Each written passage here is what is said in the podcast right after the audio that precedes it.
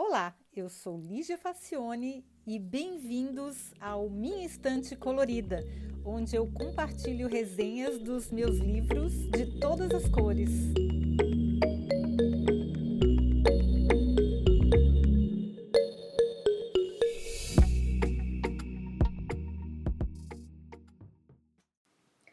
Olá! Olha, apesar do título Design is Storytelling, esse livro não é só para designers. Eu penso que todo mundo devia saber alguma coisa sobre o tema, já que o design afeta a vida de todos indistintamente. A grande vantagem de livros assim, bem escritos, é que você não precisa ser um especialista no assunto para entender. A autora realmente leva a sério a ideia de que design é para todos. Eu acompanho a carreira da Ellen Lupton há mais de uma década. O primeiro livro que eu comprei dela foi Pensar com Tipos, lá nos idos de 2006. Lupton é uma autoridade em design, curadora do Smithsonian Design Museum, em Nova York, professora de universidades, autora de vários livros de sucesso e ganhadora de muitos prêmios. A mulher não é fraca. Não bastasse tudo isso, essa linda é uma simpatia eu não a conheço pessoalmente, mas eu sigo a moça no Instagram e dá vontade de ser amiga dela. Ela é muito fofa. Pois bem, Design is Storytelling já foi lido há bastante tempo, sabe que eu tenho esse livro. Mas essa semana eu precisei de umas ideias e resolvi dar uma folheada para revisitá-lo. E não falha nunca. Então vamos ver o que, que essa moça tem a nos dizer de tão interessante. A Ellen começa pelo que nós já sabemos, que o design incorpora valores e ilustra ideias. Ele delicia, surpreende e provoca ação. Nesse livro, ela examina a psicologia da comunicação do ponto de vista da narrativa, que é uma poderosa ferramenta para incentivar ações e comportamentos e como ela diz, esse livro é um jogo para a criatividade. Tem dentro dele ferramentas que a gente pode usar quando precisar, como foi no meu caso. Para ficar mais didático, ela separou o conteúdo em três partes: ação, emoção e sensação. Então vamos a elas. Vamos começar com a ação.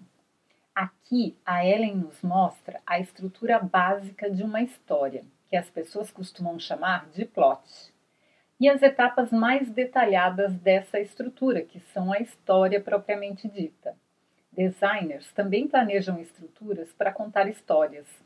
Um modelo clássico que quase sempre funciona e está presente na maioria das histórias que a gente conhece é o que leva em consideração o arco da narrativa, onde o herói é exposto a um problema, depois a ação acontece, chega ao clímax, tudo se acalma e depois termina. Isso aí serve para histórias, para comida, para design e até para sexo. Ellen não poderia deixar de citar também o padrão da jornada do herói, que é bem famosa. Tudo começa com o herói sendo chamado para algo além da vida comum, ordinária. Ele é auxiliado por um mentor e consegue cruzar a fronteira para esse mundo desconhecido onde ele tem que cumprir alguma missão complicada e cheia de obstáculos até chegar na recompensa final. A gente consegue reconhecer facilmente essa narrativa no filme O Mágico de Oz, por exemplo, ou na série Star Wars. Tem, sempre tem um mestre, o mestre Jedi lá, que vai ajudar o mocinho a vencer o vilão. Enfim, tem uma série de problemas que acontecem no, no caminho. E até mesmo se a gente for olhar no filme da Barbie. Na verdade, todos os filmes de Hollywood seguem essa receita, né? Que o, o herói está lá na vidinha dele, aí acontece alguma coisa, ele tem que resolver algum problema complicado. O vilão pode ser uma doença, pode ser é, um desafio, pode ser alguma coisa que ele tem que fazer que é muito difícil. Ele vai ter alguém para ajudar, que poderia ser, na maioria das vezes, um mentor. Vai dar um monte de voltas, a gente acha que ele vai morrer umas três vezes, depois, no final, tudo dá certo. Tem a recompensa final, né? Mais legal é reconhecer essa jornada em experiências diárias de design, projetadas para serem exatamente dessa maneira. E aqui a Ellen cita como exemplo a jornada de uma pessoa que entra em qualquer loja da IKEA, que é o labirinto, que é um labirinto bem desenhado. É, no Brasil a gente não tem IKEA, eu acho, mas o mais perto que a gente tinha de IKEA era a Tokstok, mas eu não sei se ainda existe Tokstok. Mas é uma loja de móveis onde você entra e você já tem os ambientes construídos como se fosse numa casa. Então você tem quartos, quartos de criança, quartos de casal, salas. E aí você vai visitando como se você estivesse vendo apartamentos decorados, assim, para ter ideias. São bem bonitos os, os, os móveis e os objetos todos estão à venda, né? Depois a gente continua nesse labirinto e vai para a parte onde você pode comprar os objetos separadamente, depois de ter se inspirado. Pois é, agora aqui tem uma curiosidade. Os labirintos existem desde a Idade Média e eles foram criados com a finalidade de meditação. Um caminho com apenas uma única rota, porém desorientadora, mas em que a pessoa sempre chega no final. Só tem um caminho. A pessoa pode se desviar, mas ela volta para o caminho e ela vai chegar no final. Já o maze essa palavra não tem tradução em português, então ela é traduzida erroneamente como labirinto, porque ela não é a mesma coisa. É um caminho fechado, onde existe sim uma saída, mas é construído de maneira que a pessoa pode se perder para sempre lá dentro. O maze, na verdade, quando a gente faz o jogo de palavra cruzada, tem aquelas revistinhas. Um maze é aquele quadradinho que tem um monte de. que tem uma saída, mas é só uma saída. E você corre o risco de não achar essa saída. Então, essa é a principal diferença entre um maze e um labirinto. O labirinto você sempre chega no final, porque é natural, você vai andando, só que é desorientador. E o maze, não necessariamente você vai chegar no final. Então, aquela história do Minotauro foi mal traduzida para o português. Não é que foi mal traduzida, é que a gente não tem uma palavra para maze, a gente só tem labirinto. E aí a gente usa as duas como se fossem a mesma coisa, mas elas não são. Achei curioso isso aí. Eu não sabia. E aí, voltando à IKEA, né, a ideia da loja, ela, ela, ela foi construída como um labirinto e serve justamente para conduzir o visitante na jornada, onde ele primeiro conhece os ambientes completos, como eu falei, que são belíssimos, e aí, cheio de inspiração, você, você se sente como se você estivesse na sua casa, com aquela cozinha, aqueles quartos, aquelas salas. E depois você vai para as miudezas, passando pelo depósito, onde você pode pegar as caixas lá dos móveis que você quer, e termina com um hot dog, porque no final sempre tem uma estação de comidinhas lá para você que ficou com fome. No meio também tem um restaurante, mas no final tem um, ah, como recompensa um hot dog. Então eles desenham a loja para você fazer todo o caminho. Você pode cortar caminho se quiser, mas é, se for fazer o caminho completo é mais legal. Os supermercados e as exposições de arte também têm desenhos que dirigem a jornada do visitante. E até as lanchonetes fast food contam histórias diferentes. Quer ver? Por exemplo, o McDonald's, você não vê os atores que fazem os seus sanduíches. São um aglomerado de clientes aí na sua frente e as caixinhas aparecendo misteriosamente através da parede. É isso que a gente vê no McDonald's. Tudo dentro de caixinha, tudo bem misterioso. Já no Subway, você participa da história interagindo com quem está montando o seu lanche durante toda a jornada. Então, são experiências absolutamente diferentes, apesar dos dois casos serem sanduíches e os dois serem fast food. E aí, a gente sempre conta uma história com auxílio de cores, da arquitetura, dos símbolos, das embalagens, do logo, da sinalização, das estratégias de social media, enfim muita coisa envolvida que precisa fazer parte da mesma narrativa para que tudo fique coerente e o visitante não se sinta perdido ou inseguro, sem saber onde ele está. E aí, eu sempre me incomodei com designers de qualquer tipo, seja web designer, sei lá, qualquer tipo de designer, que simplesmente cumpre a tarefa solicitada. Ah, preciso fazer um logo, vou fazer um logo. Preciso fazer uma cadeira, vou fazer uma cadeira sem uma análise crítica dessa narrativa. Que história que nós vamos ajudar a contar? Quais são os elementos dessa história? Quem são os atores? Quais são as sensações que nós queremos que o cliente ou o usuário sinta? O que, que nós queremos evitar? Como serão as interações? Agora, como UX designer, eu estou conseguindo pensar em como colocar isso aí na prática, porque é bem desafiador mesmo. Às vezes a gente não tem a história ainda. A gente tem que criar a história do nada. E aí muita coisa precisa ser esclarecida antes das tarefas práticas de projetar um espaço, um logo, uma embalagem, uma placa de sinalização um website ou um aplicativo ou qualquer outra coisa.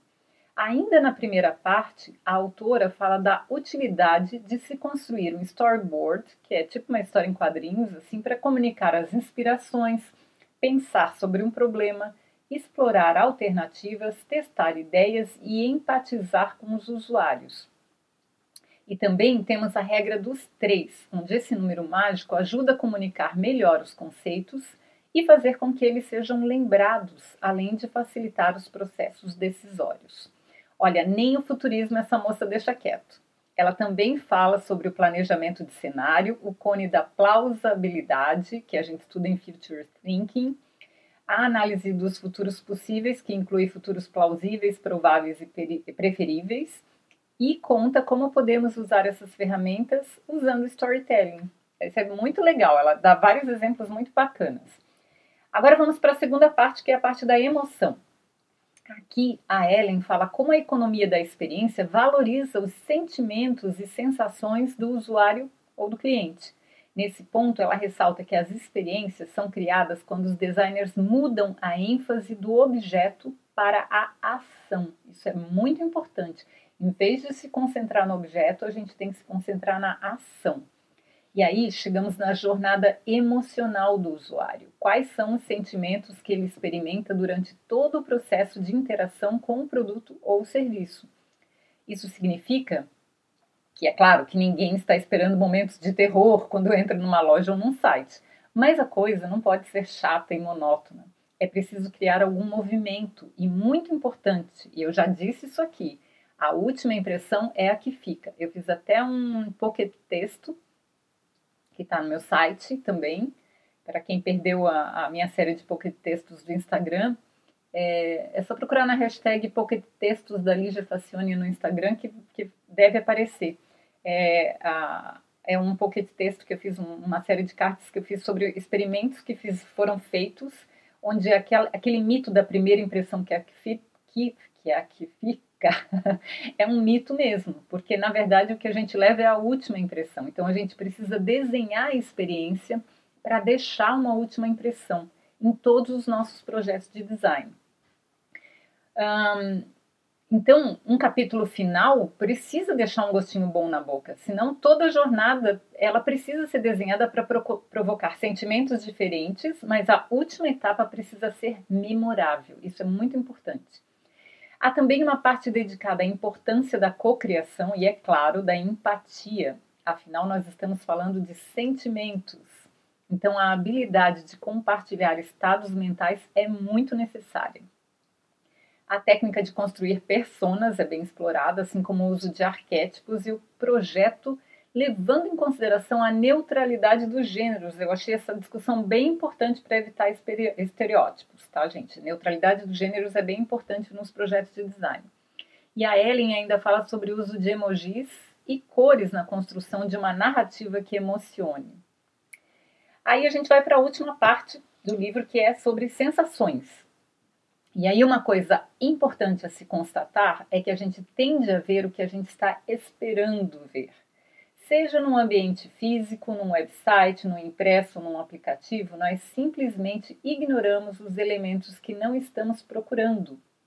E olha, como UX designer, eu já vi acontecer muitas vezes na prática. É incrível como um botão enorme pode se tornar invisível nos testes de usabilidade só porque não está no lugar certo ou não está no lugar esperado. Não é uma questão de estar certo ou errado, mas ele não está no lugar onde o usuário espera encontrá-lo. Ele simplesmente fica invisível. É, é, é bizarro o negócio. Teste de usabilidade é uma coisa bizarra.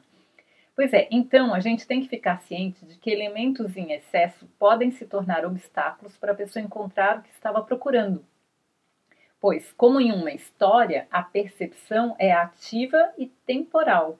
Os usuários não apenas olham, eles clicam, apontam, arrastam e rolam em resposta ao que estão vendo.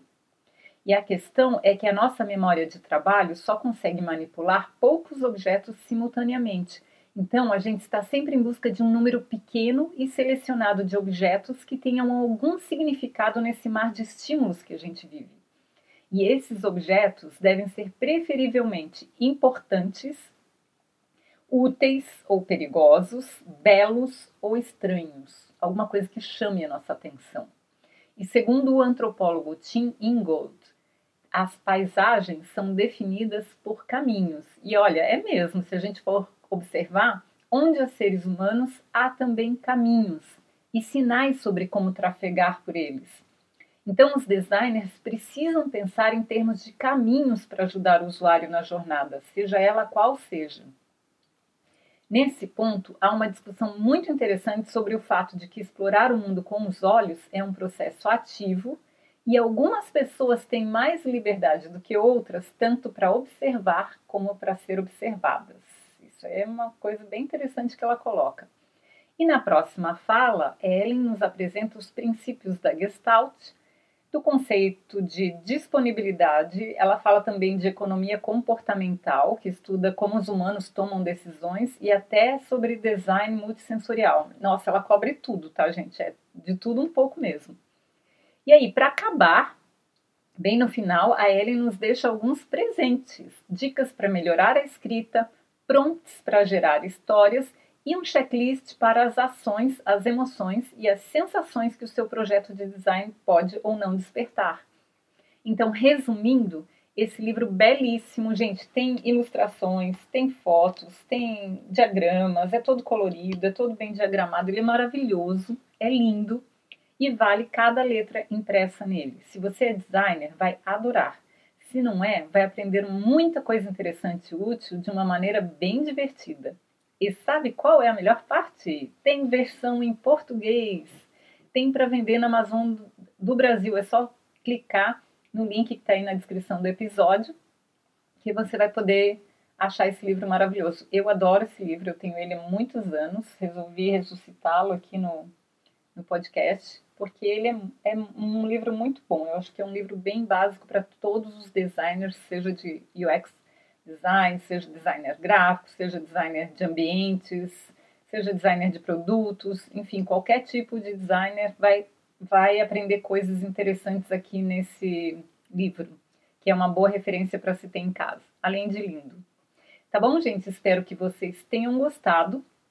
Lembrando que todos os episódios estão no site próprio do podcast que se chama minhaestantecolorida.com. Lá você pode achar, é, é, mais fácil de achar os episódios porque eles estão classificados por categorias e por tags, né? Então fica bem mais fácil de você achar as coisas. Você pode buscar lá um autor que você queira, pode dar sugestões, pode fazer críticas, enfim.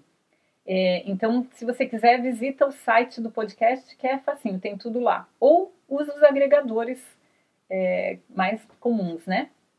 Então, fica aí a dica de um livro muito bacana que você pode ter na sua casa. Tá bom? Espero que vocês tenham gostado e até o próximo episódio. Tchau!